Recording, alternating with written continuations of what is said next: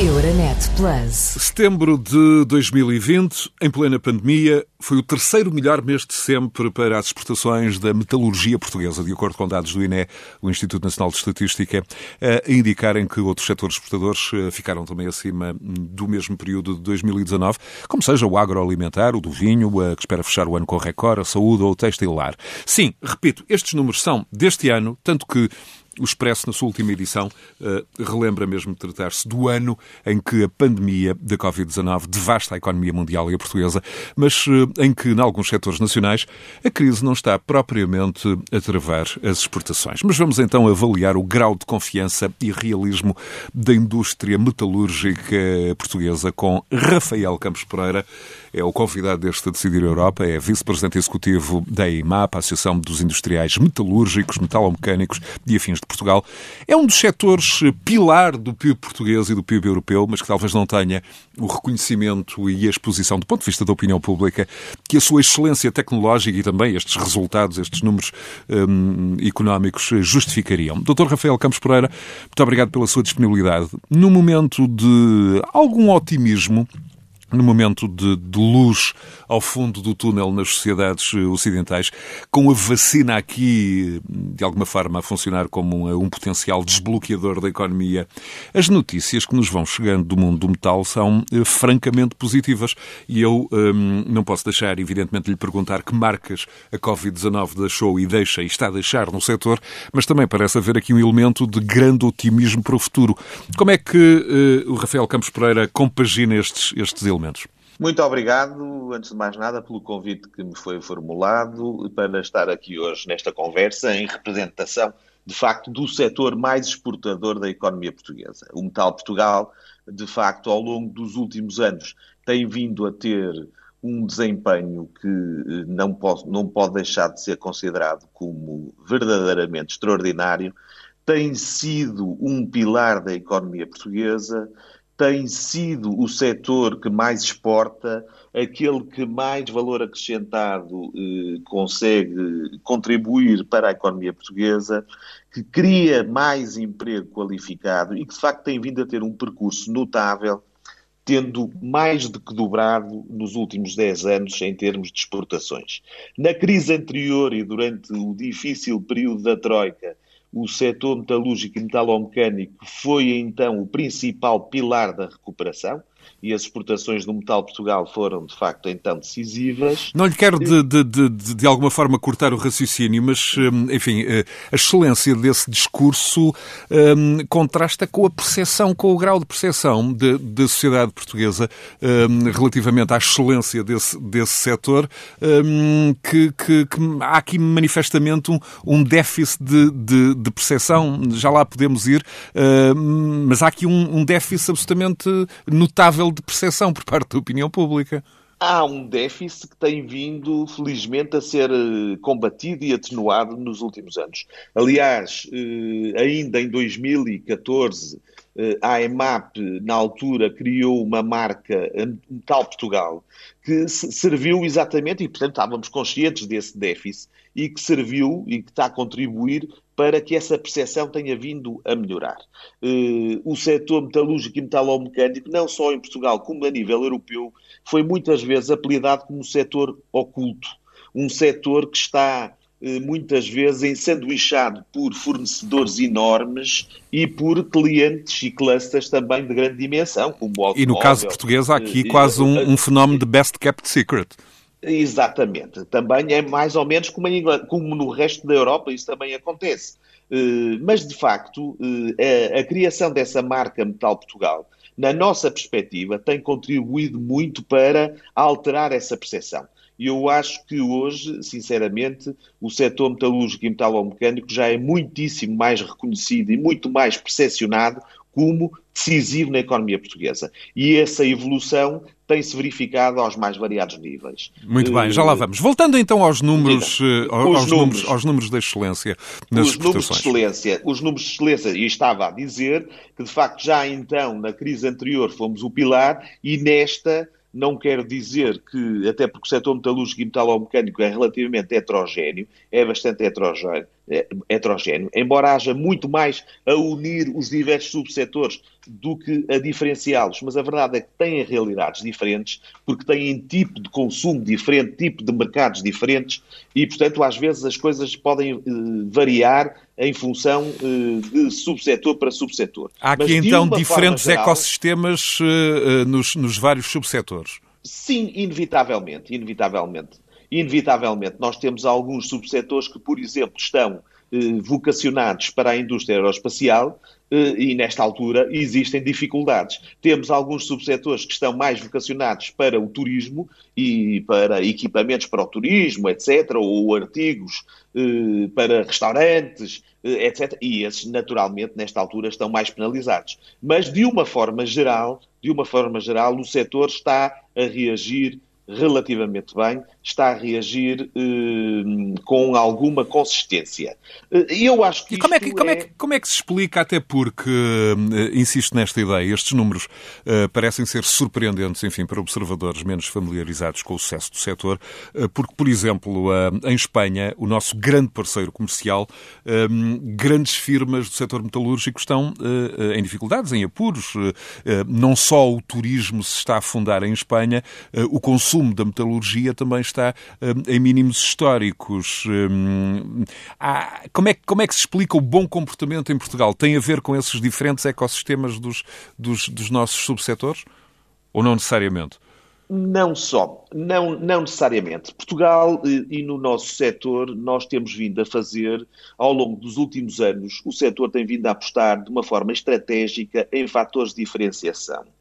Temos um conjunto muito grande de empresas que, por exemplo, trabalham na área da produção das peças técnicas de elevado valor acrescentado, mas que têm capacidade de se ajustarem às, eh, à procura e, portanto, são tanto capazes de produzir componentes para a indústria automóvel, como são capazes de produzir eh, peças técnicas para tecnologias de produção ou eh, para eh, outro tipo de eh, equipamentos. E, portanto, eh, há empresas com grande versatilidade que são capazes de apostar em pequenas séries que são muito ágeis no mercado e, portanto, têm eh, vantagens comparativas com grande parte da sua concorrência. Eu acredito que uma parte dessa dessa diferenciação e uma parte do nosso sucesso tem a ver com isso, o nosso sucesso comparativo. Mas é evidente que nem tudo é cor-de-rosa nesta fase, porque no segundo. Mas ainda, mas, mas, mas, ainda relativamente aos exemplos uh, positivos, uh, isso também não Sim. deixa de ser uh, surpreendente, porque sabemos que, enfim, globalmente a, a, produção de metalurgia, de metais, está muito estritamente ligada ou estreitamente ligada à própria evolução do ciclo económico. Um, portanto, quando temos uma desaceleração da economia um, da forma que tivemos, um, isso teria necessariamente reflexo numa menor procura, uh, por exemplo, de vários metais, por exemplo, do aço. Um, não foi exatamente o caso em Portugal, então, do ponto de vista não, da, da indústria nós, essencialmente, também não estamos a falar de siderurgias e de produção de aço. Nós eh, trabalhamos as e esse sim, esse sim, é, essa sim uma produção mais ligada, então, ao, à evolução do próprio ciclo económico, não é? Sim, não, e, não, e, e também, mas há alguns subsetores, há alguns subsetores, como, por exemplo, as tecnologias de produção, os equipamentos, as máquinas, estão muito ligadas, aliás, normalmente são o primeiro indício de alteração de ciclo económico, porque, naturalmente, naturalmente implicam, são investimentos que são feitos eh, e, e, e, e em função do ciclo económico podem ser feitos com maior ou, ou maior, eh, com menor ou maior assertividade. Eh, e, portanto, de facto, nós também, em alguns casos, estamos, de facto, confrontados com dificuldades. Aliás, eu estava, estava a dizer que eh, nem tudo é cor-de-rosa. Exatamente por isso. Porque, por exemplo, no segundo, nós no segundo trimestre tivemos muitas dificuldades. Nós estamos a crescer, setembro foi o terceiro melhor mês de sempre, em agosto já tivemos crescimento homólogo em termos de exportações, em setembro, conforme referimos, também o tivemos. É previsível, não temos ainda os resultados, que em outubro e novembro aconteça a mesma coisa, mas eh, eh vamos chegar ao final do ano, apesar de tudo, tendo em conta a, a, a quebra eh, verdadeiramente brutal que aconteceu em, no segundo trimestre, na primeira fase da pandemia, nós vamos provavelmente fechar o ano com uma quebra de 10%. Mas isto, uh, grande parte desse Então, desse, desse ponto de vista, esse resultado de, de exceção no terceiro uh, trimestre, com, com, com, o terceiro melhor trimestre de sempre, uh, explica-se também pelas encomendas que ficaram em carteira um, daqueles meses complicados de março, abril, maio, ou, ou não necessariamente? Ou há outra é- explicação? Explica-se muito, essa é uma grande notícia, porque ao contrário do que está a acontecer ou do que pode ter acontecido noutros setores, em que houve cancelamentos de encomendas, na, na metalurgia e metalomecânica, no Metal Portugal, houve essencialmente reagendamentos, houve adiamentos, alguns deles para o terceiro trimestre, para o quarto trimestre e também já para 2021. Nós temos algumas empresas que estão a produzir quase em overbooking. Este quase até está a mais, em overbooking. Têm mais do que 100% eh, daquilo que estava previsto.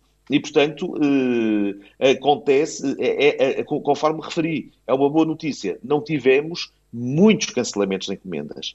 Tivemos, essencialmente, reagendamentos, adiamentos. E isso está a ajudar de facto, aos nossos números. Eh, mas há pouco eu estava a querer referir e quando me perguntou as razões... E eu peço-lhe deste... desculpa por ter interrompido, mas era justamente não, esse, não. Esse, esse, ponto também que eu gostaria de aprofundar, uh, o, o, diagnóstico de, enfim, da, de saúde do setor.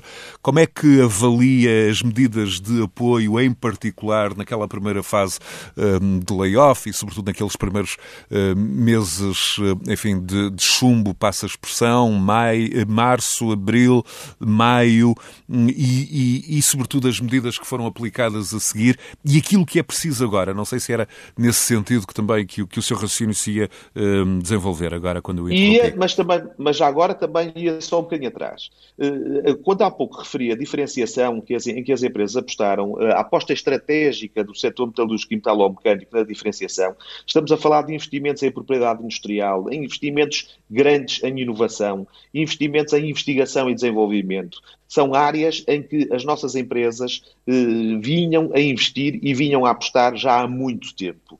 Eh, eh, nós temos um conjunto muito grande de empresas certificadas, de empresas com índices elevadíssimos de responsabilidade social e que têm já reputação no exterior nessa, nessa área. E, portanto, temos empresas que souberam apostar eh, oportunamente e atempadamente para se diferenciarem no mercado.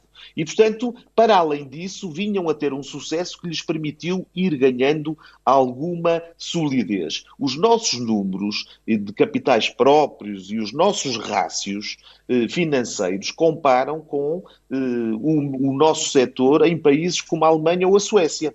Eh, e, portanto, nós temos empresas relativamente mais sólidas que a generalidade da economia portuguesa. E esse é um dos, um dos se calhar, o principal segredo, segredo polichinelo, porque quem quiser ver os números do Banco de Portugal, repare que o nosso setor não só em termos médios, como também os mesmo as, o, o, o, limite da média, o limite mais baixo da média é superior à generalidade dos restantes setores. E, portanto, as nossas empresas, de facto, estavam mais preparadas para poder resistir a uma uh, crise desta natureza. E, portanto, de facto, isso ajudou. Mas também é evidente, também é evidente que uma crise com esta dimensão em lado nenhum do mundo e não há nenhum tipo de empresa, eh, seja em Portugal, seja na Alemanha, na Suécia, nos Estados Unidos ou no Japão, que não que possa resistir por si só, tendo em conta as medidas restritivas, praticamente draconianas, que foram implementadas eh, na maioria dos países. E ainda por cima, quando, nesta altura, nós eh, estamos também com uma crise que é sem precedentes por um outro motivo. É porque foi a crise verificou-se na oferta, a crise verificou-se na procura e verificou-se na logística e em todas as áreas da cadeia de valor. E, portanto, isto torna tudo muito diferente daquilo que era, por exemplo, a crise de 2008-2009. Para além do mais, nós verificamos que a generalidade, ou praticamente todos os países do mundo, estão em crise. Isto obriga a que todos estejamos neste momento a concorrer de uma forma especialmente difícil. E, e portanto, é necessário e é aí que eu volto a insistir. Como é que, como é que avalia as medidas de apoio e, e, e, e, o que é preciso agora numa primeira fase e o que é preciso agora, de Sim. acordo com o seu próprio diagnóstico, evidentemente, do estado de saúde da indústria e do setor em Portugal? Eu, Portugal, e os números são públicos, foi aquele que, eh, quando eu, eu, eu, tenho muita dificuldade em dizer o dinheiro do Estado, ou os recursos do Estado, porque os recursos são dos contribuintes. E sendo os contribuintes, obrigam-nos a, uh, obrigam a quem, quem decide a sua alocação a ter uh, especial discernimento e lucidez e especial ponderação e critério. Eu devo dizer que houve uma medida que foi o layoff simplificado que ajudou muito muitas empresas de todos os setores. Tirando essa medida e uma outra que foi eh, a questão das moratórias no crédito, que também puderam contribuir para eh, aliviar temporariamente as dificuldades de algumas empresas, acho que os números são claros e públicos. Portugal foi o país dentro da União Europeia, provavelmente, que menos apoiou a economia, que menos protegeu o emprego e a atividade empresarial com os recursos dos contribuintes. E, portanto, é por isso que alguns subsetores e alguns setores. Calcula-se cerca eu, de mil milhões uh, numa, numa primeira fase uh, isso, relativamente à proteção do, do, do emprego. É verdade, e, sobretudo, é estabelecem uh, comparações com outro tipo de apoios, por exemplo, à transportadora aérea nacional também. Claro, é, e isso, isso essa é uma. De facto, esse é um tema que eu tenho abordado muitíssimas vezes. A TAP recebeu 1,2 mil milhões de euros em, 2000 e, em 2020 2020 contra mil milhões para todos os setores de atividade e para proteger emprego qualificado e inovação que não pode ser desperdiçada, know-how e expertise de algumas empresas que temos que não podem ser desperdiçadas. E, portanto, para todos os restantes setores da economia, mil milhões, até ligeiramente menos. Para a TAP, 1,2 mil milhões. Eh, eh, já, se, eh, já está previsto para o orçamento de 2021 mais 500 milhões para a TAP, mas a comunicação social já está a anunciar de fonte fidedigna que esse valor vai duplicar para não o convence Não o convence o contra-argumento do efeito multiplicador da TAP como empresa exportadora no conjunto da economia portuguesa?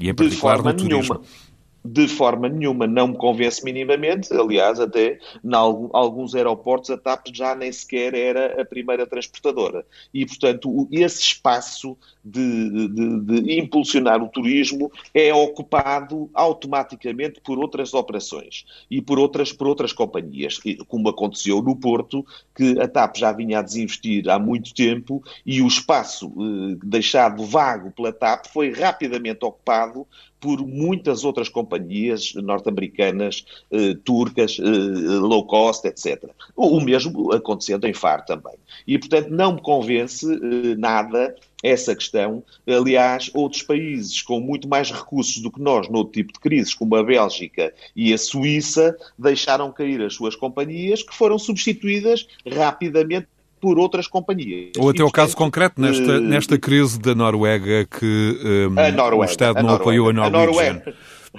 A Norwegian, exatamente, a Noruega, eh, a Noruega, sabendo nós que tem um fundo soberano que tem o valor de várias vezes o PIB português, eh, e, portanto, não é seguramente um país que ainda por cima uma economia de 4 milhões de, de pessoas, eh, e, portanto, não é seguramente um país com dificuldades nem económicas nem financeiras, mas mesmo assim invocou esta crise sem precedentes para não desperdiçar dinheiro numa operação que nos próximos tempos, nos próximos anos, não será rentável seguramente. E nós sabemos que a TAP, ao longo de 70 anos, praticamente nunca teve lucros, mesmo nos períodos mais eh, eh interessantes do, do, nosso boom turístico, a TAP conseguiu ter lucro, portanto, não é agora em que as viagens de negócios vão ser reduzidas substancialmente.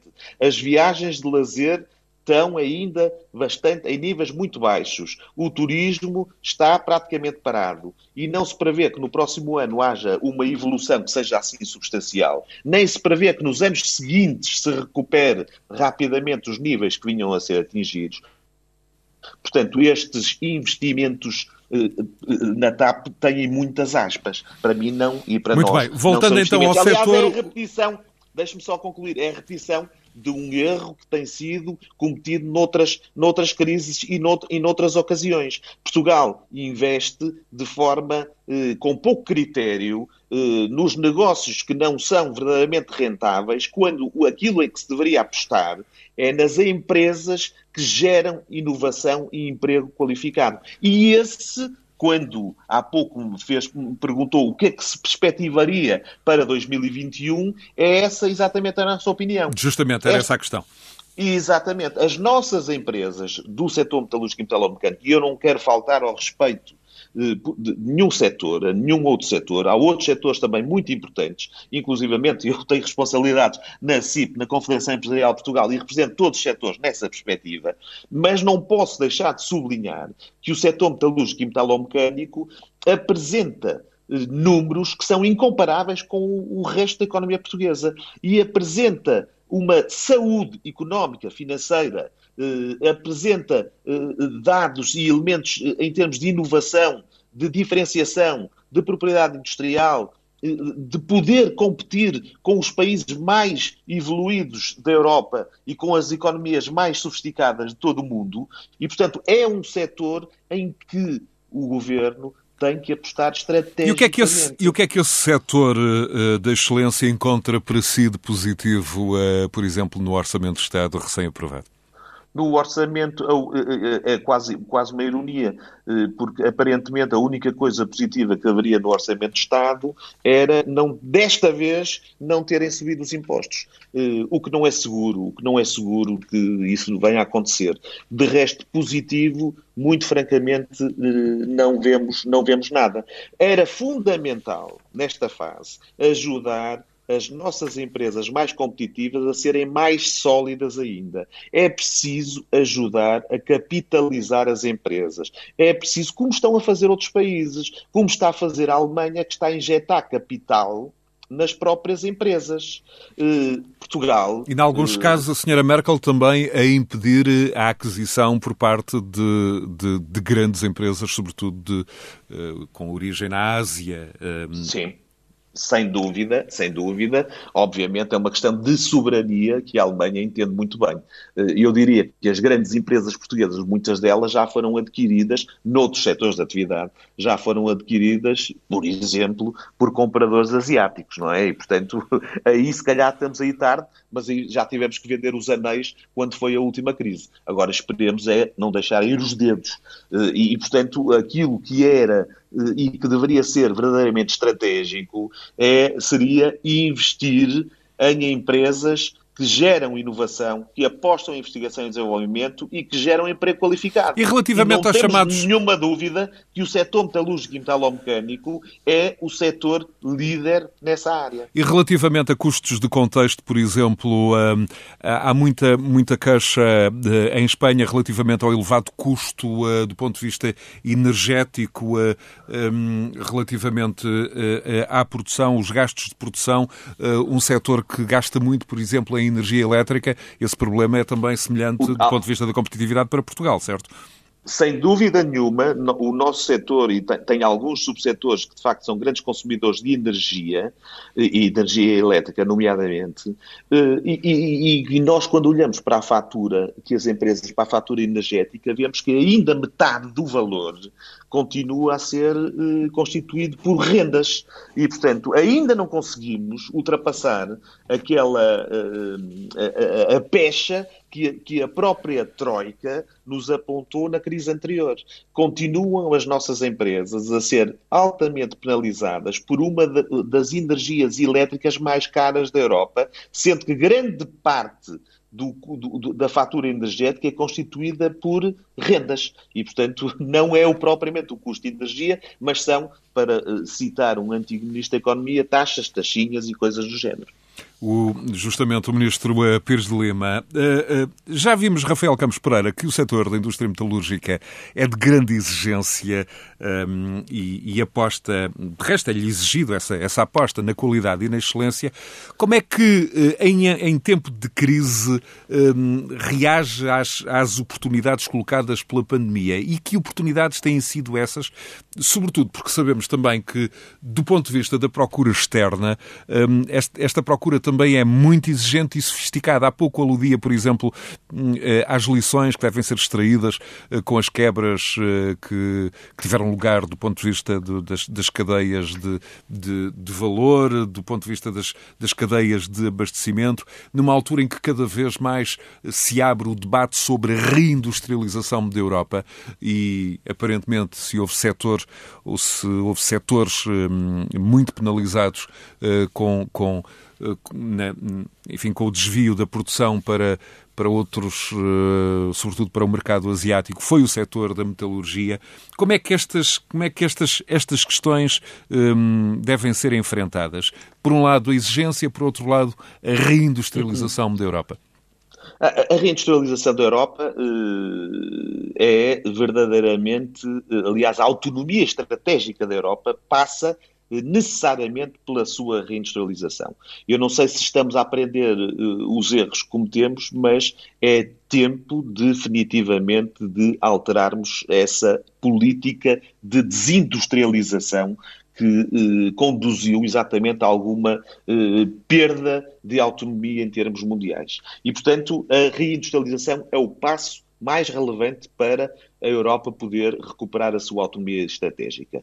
Eh, Portugal, naturalmente, aí é um pequeno ator num contexto de um grande eh, bloco em que está integrado, mas tem que contribuir exatamente da mesma forma. Portugal tem que apostar também internamente na, eh, eh, na tal autonomia estratégica. E, portanto, tem que reforçar, e eu insisto e reitero o que disse, tem que reforçar exatamente aqueles que são os setores que podem ajudar a enfrentar as crises, que podem ajudar a criar riqueza, que podem ajudar a criar o emprego mais qualificado, que podem aproveitar os recursos que saem das nossas universidades. E quando me disse, como é que nós, quando me perguntou como é que nós podemos reagir e, e como é que, e, e que oportunidades é que estamos a ter, a capacidade de adaptação que nós temos, a capacidade que as nossas empresas têm de se poder reajustar, a capacidade que as nossas empresas, com a sua capacidade instalada, podem alterar o tipo de negócio ou o tipo de clientes, o tipo de subsetores, o tipo de classes a que respondem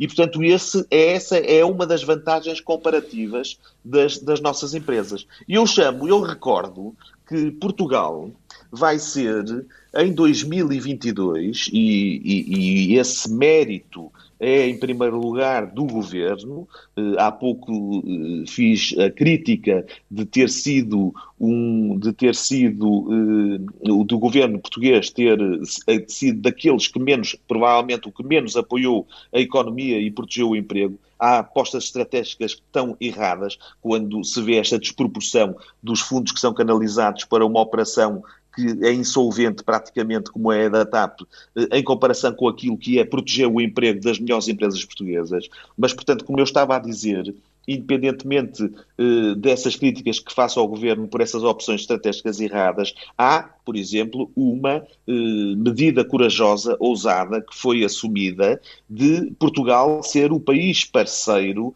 na feira de 2022 na Hannover. A Hannover é a maior feira mundial de indústria e tecnologia. É uma feira verdadeiramente marcante é eh, a mais importante do mundo. É uma feira que normalmente o país parceiro convidado ou é uma grande economia, e as anteriores, os anteriores casos foram a Rússia, os Estados Unidos, o Brasil ou o México, ou economias produtoras de tecnologia altamente sofisticada, como por exemplo a Suíça ou a Holanda ou a Suécia. Portugal foi convidado para ser o país parceiro em 2022. E essa foi uma aposta deste. Um grande triunfo de diplomacia é um, económica, calculo. Da diplomacia económica, e, e, e onde, aliás, a ICEP e o, e o, Ministério da Economia, portanto, os dois em conjunto estão a trabalhar. A Câmara de Comércio e Indústria Luso-Alemã teve um papel decisivo nessa área. Sei que o embaixador português na Alemanha também, o embaixador da Alemanha em Portugal também. Liderada por Miguel há... Franco. A Câmara de Comércio, exatamente, Miguel Franco, eh, e de facto ele mesmo pessoalmente teve um empenho extraordinário nesta, nesse, nesse domínio. Eh, a IMAP está também, foi desafiada pelo Governo e pela ICEF para eh, organizar e liderar a presença empresarial portuguesa em 2022. E, portanto, é exatamente numa fase, num momento tão crítico como este que estamos a viver, a maior crise seguramente do século XXI eh, e, e, e, provavelmente desde a Segunda Guerra Mundial, a maior crise que eh, a humanidade e Portugal atravessou, e nesta altura nós estamos a preparar um investimento que pode e um trabalho que pode vir a ser determinante. Porque o, também o, esta aposta que as empresas fizeram na diferenciação, na inovação, na criação de valor acrescentado, permitiu que o setor metalúrgico e metalomecânico português seja atualmente um fornecedor de excelência das grandes empresas alemãs. Para dar exemplos, Bosch, Siemens, Volkswagen e todas as grandes marcas alemãs têm um conjunto muito grande de fornecedores portugueses.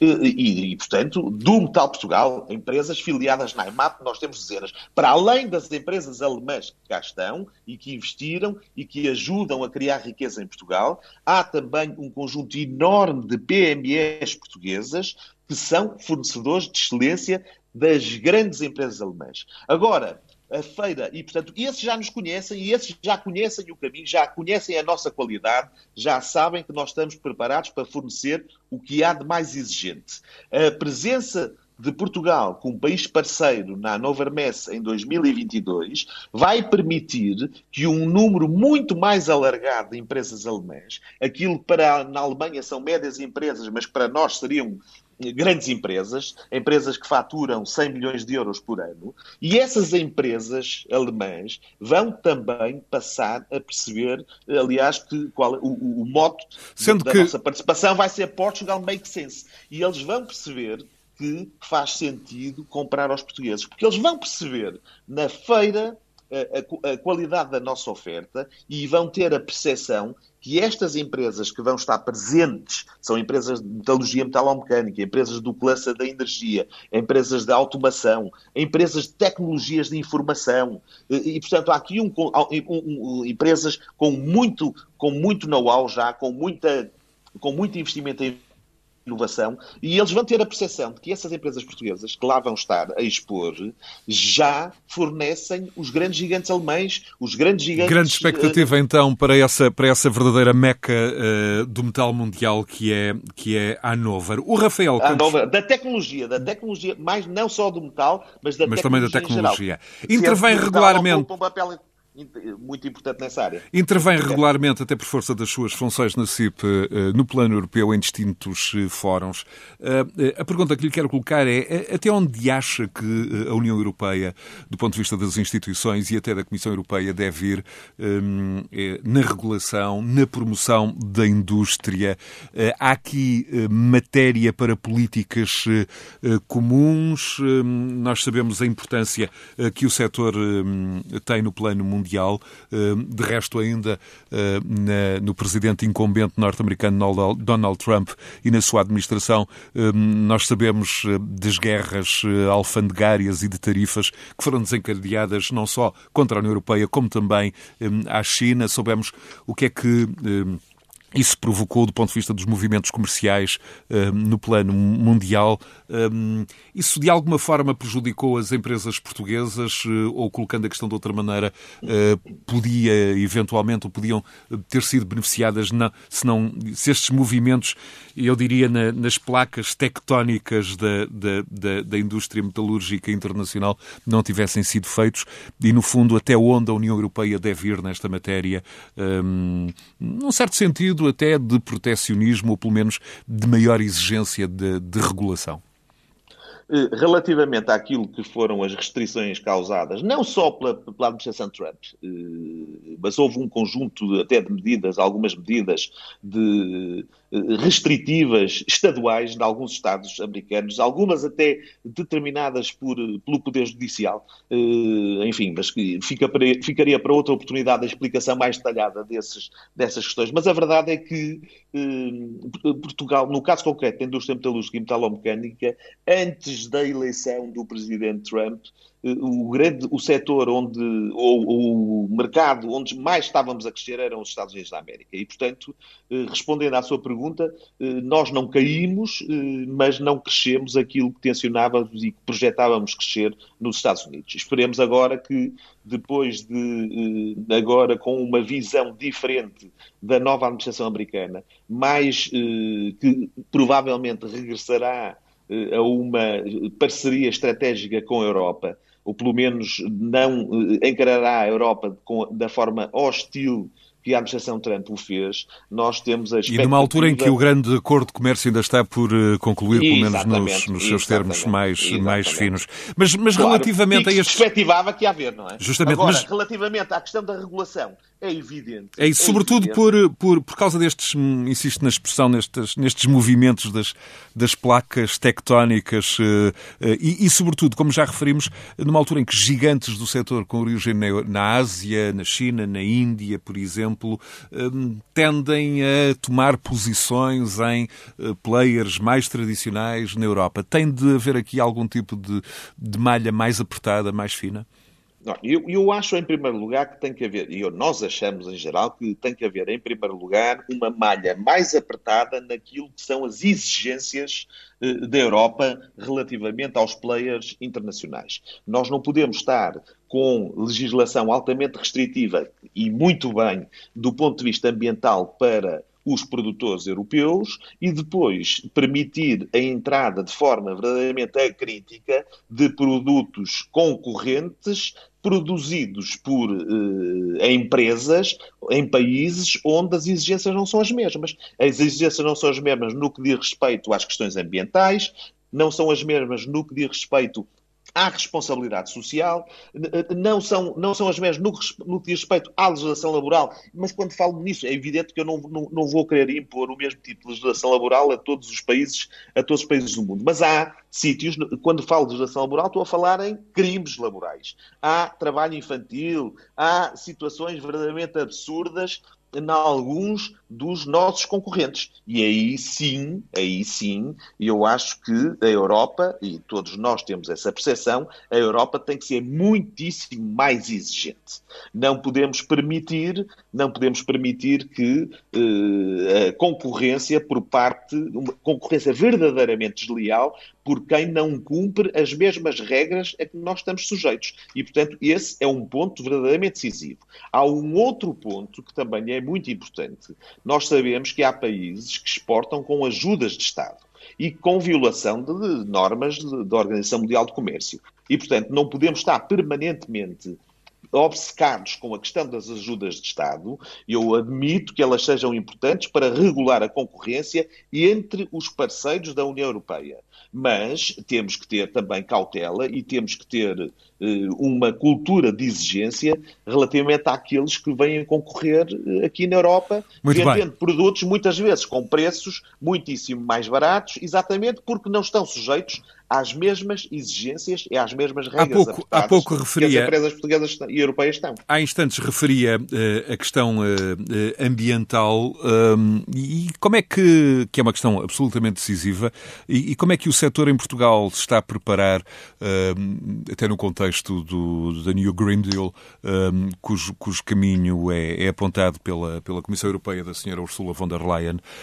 e aponta para a descarbonização total da economia até 2000 2050. E, enfim, de uma forma geral, como é que o setor hum, se está a preparar no âmbito da economia verde, sobretudo numa União Europeia onde há, sobrevivem subsistem realidades muito distintas até no metal. Sabemos, por exemplo, das exigências do ponto de vista dos fundos, por exemplo, de algumas regiões da Polónia, enfim, com siderurgias à antiga, digamos assim, passa a expressão, uhum. que convivem com outras realidades tecnologicamente muito mais avançadas.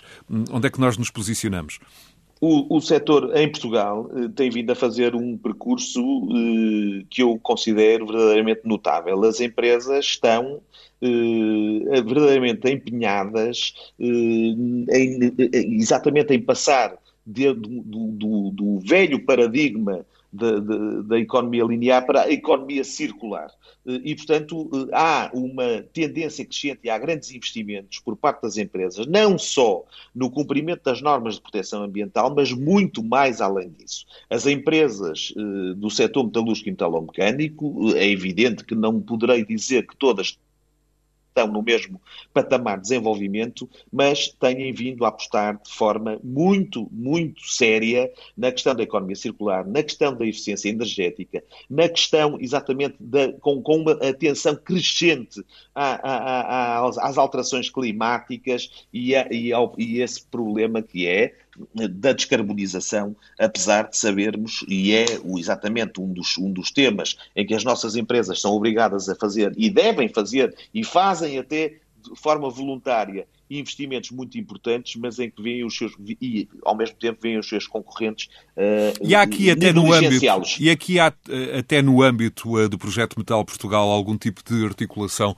um, das empresas com o universo científico, com as universidades uh, para apostarem em projetos europeus ligados um, não apenas à, à inovação ao, ao, ID, à inovação e desenvolvimento, mas também relativamente a, a, projetos ambientais. há aqui um, uma, uma interação. Trabalho, muita interação. Eh, a IMAP eh, promove e lidera o Centro Tecnológico da Indústria Metalomecânica, que é o CATIM, é o maior centro tecnológico português eh, que está exatamente a desenvolver um trabalho de liderança nessa área.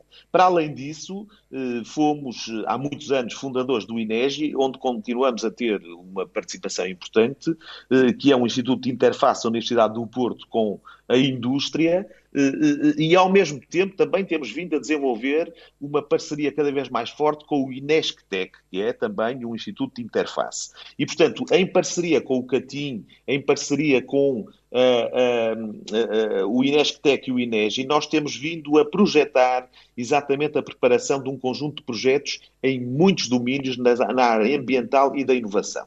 E nesse quadro, Estamos também, em parceria com a ANI, a Agência Nacional de Inovação, a eh, tentar sensibilizar as nossas empresas para a importância estratégica de passarem a apresentar projetos diretamente na Europa para apoio à inovação, à investigação e desenvolvimento e também de uma forma muito eh, especial também na questão da, eh, da alteração das alterações de paradigmas no domínio ambiental. E, portanto, nós estamos, as nossas empresas estão a desenvolver um trabalho muito importante nessa área, mas, como disse, estamos também eh, muito atentos e em profundíssima articulação com entidades do sistema científico e tecnológico, com as universidades, exatamente para ajudar as nossas empresas nesse trabalho.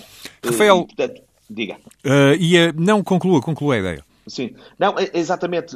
As nossas empresas estão muito. Porque, eh, eh, eh, repare, além do mais, a questão da sustentabilidade é essencial é essencial e, desde logo, não existe planeta B, é um chavão, é um lugar comum. Nós temos essa percepção, temos essa noção e, e, e de facto, não é viável continuar a pressionar o planeta eh, do ponto de vista ambiental. E, além disso, há uma outra questão que as nossas empresas cada vez mais percebem. Isto não é cinismo, é realidade o mercado, os consumidores vão gradualmente, e as novas gerações são altamente exigentes nessa área, não vão, a muito curto prazo, comprar os produtos a fornecedores que não sejam irrepreensíveis do ponto de vista ambiental e da responsabilidade social. E, portanto, esta é uma situação de urgência. Eh, e o que temos é de ser exigentes também com todos os players em nível mundial. E, portanto, nós estamos a posicionar-nos, acho que estamos no bom caminho, eh, estamos inclusivamente também, ao mesmo tempo, a procurar eh, fazer um esforço grande de requalificação dos nossos ativos, de formação dos jovens, de alteração da nossa força de trabalho, o que eh, apenas será possível de duas formas: com muita formação, requalificação, eh, por um lado, mas também, por outro lado, aumentando a Muito digitalização bem. dos nossos produtos. Já e uma última, terceira, já agora, uma questão que é vital, investir na imigração. Com I, nós precisamos de mais mão de obra, eh, porque eh, nesta altura, eventualmente, até vamos passar por, um, por um, uma fase de aumento do desemprego, mas se queremos pensar em grande, se queremos pensar com ambição, se queremos pensar no médio e longo prazo, nós vamos voltar a precisar este... muito rapidamente de mão de obra mais qualificada e até muitas vezes nem mão de obra não tão qualificada nós temos disponível para as nossas empresas. Isso leva-nos então à questão final. Já vimos eh, que este eh, é eh, um setor com capacidade de reter talentos e que está, enfim, num processo de melhoria de exposição pública, de melhoria de imagem global do setor, associado agora a elementos de modernização. Mas eu justamente ia encerrar o nosso diálogo pelo, pelo fator humano. Como é que esta, esta chamada indústria 4.0 está a ser assimilada, incorporada, absorvida pelo setor, sobretudo nas tecnologias de produção e também eh, nesta relação com o fator humano ao longo de todo o processo produtivo.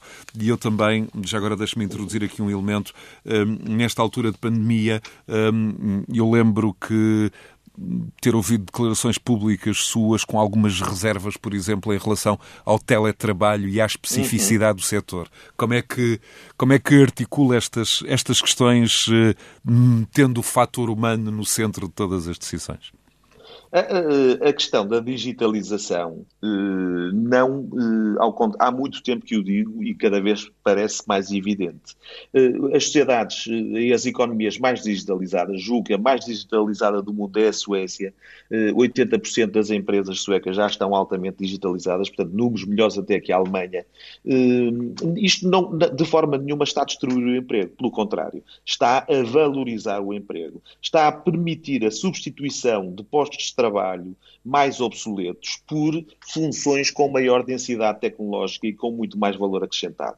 E, portanto, isto, a digitalização, uma aposta grande na digitalização, permitirá atrair talentos com mais qualificações as, as, novas gerações não estão disponíveis e não estarão disponíveis para algum tipo de trabalho que as gerações mais antigas e trabalho de natureza mais manual, que as gerações antigas estavam de facto disponíveis para isso. E, portanto, a digitalização é uma necessidade mesmo do ponto de vista da evolução social. Até porque, eh, infelizmente, nós sabemos que há algumas. a fronteira entre o trabalho intelectual e o trabalho eh, manual manual por vezes tem sido estigmatizante. E, aliás, as minhas reservas à questão do teletrabalho têm um pouco a ver com isso, porque se está a criar, ou criou-se, uma, uma espécie de, de sociedade em que uh, estamos, estamos divididos entre os que ficam em teletrabalho Acha que houve que uma espécie podem... de estigma uh, a impender sobre quem não,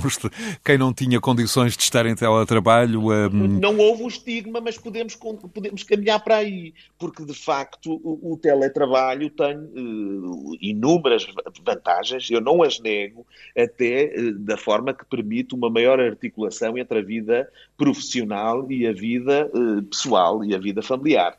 Mas também é verdade que, mesmo do ponto de vista uh, dos trabalhadores, tem inconvenientes. A diluição da fronteira entre o tempo de descanso e o tempo de trabalho é, inequivocamente, um inconveniente que pode uh, causar graves prejuízos a, algumas, a alguns trabalhadores. E não estou a dizer de serem forçados a trabalhar a própria gestão do tempo muitas vezes é mais difícil do lado dos trabalhadores. A integração de novos talentos também não é eh, muito fácil neste contexto de generalização do teletrabalho. A criação de espírito de equipa eh, eh, fica prejudicada com esta eh, adoção quase a crítica do teletrabalho. E um setor tão, tão uh, exigente e... quanto este, apesar da, do crescente grau de automação, de robotização, também não convive propriamente muito bem com, com alguma ausência física uh, no, no, no espaço de trabalho, certo?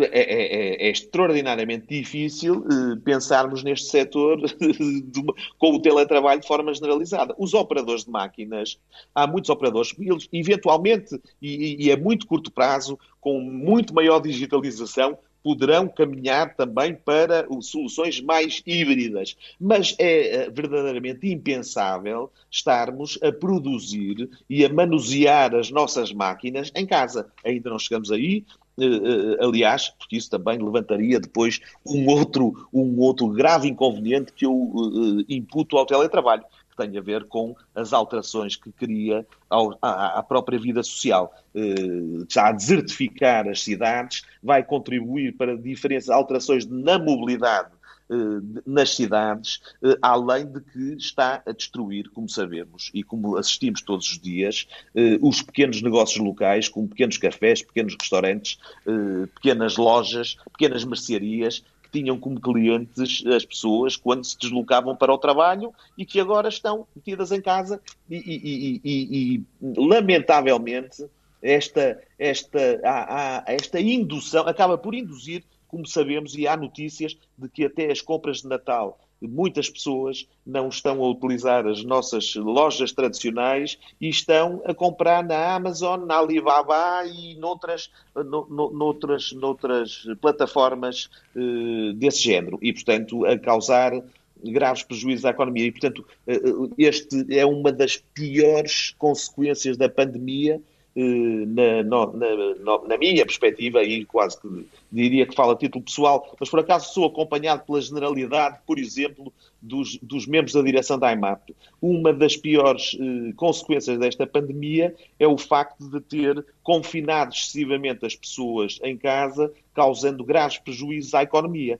E de, muitas vezes eh, as pessoas colocam, e há alguns eh, observadores provavelmente menos atentos, que insistem em eh, colocar aqui uma espécie de dualidade entre economia ou conflito entre economia e saúde, quando isso é verdadeiramente inaceitável. Não há economia sem saúde e não há saúde sem economia. Se a economia não estiver a funcionar, se a economia não retomar, nós já estamos a perceber que haverá graves problemas de saúde aos mais variados níveis em Portugal, na sociedade portuguesa. Rafael Campos Pereira, agradeço-lhe a presença neste Decidir Europa. Rafael Campos Pereira, o vice-presidente executivo da EIMAP, a Associação dos Industriais Metalúrgicos, Metalomecânicos e Afins eh, de Portugal.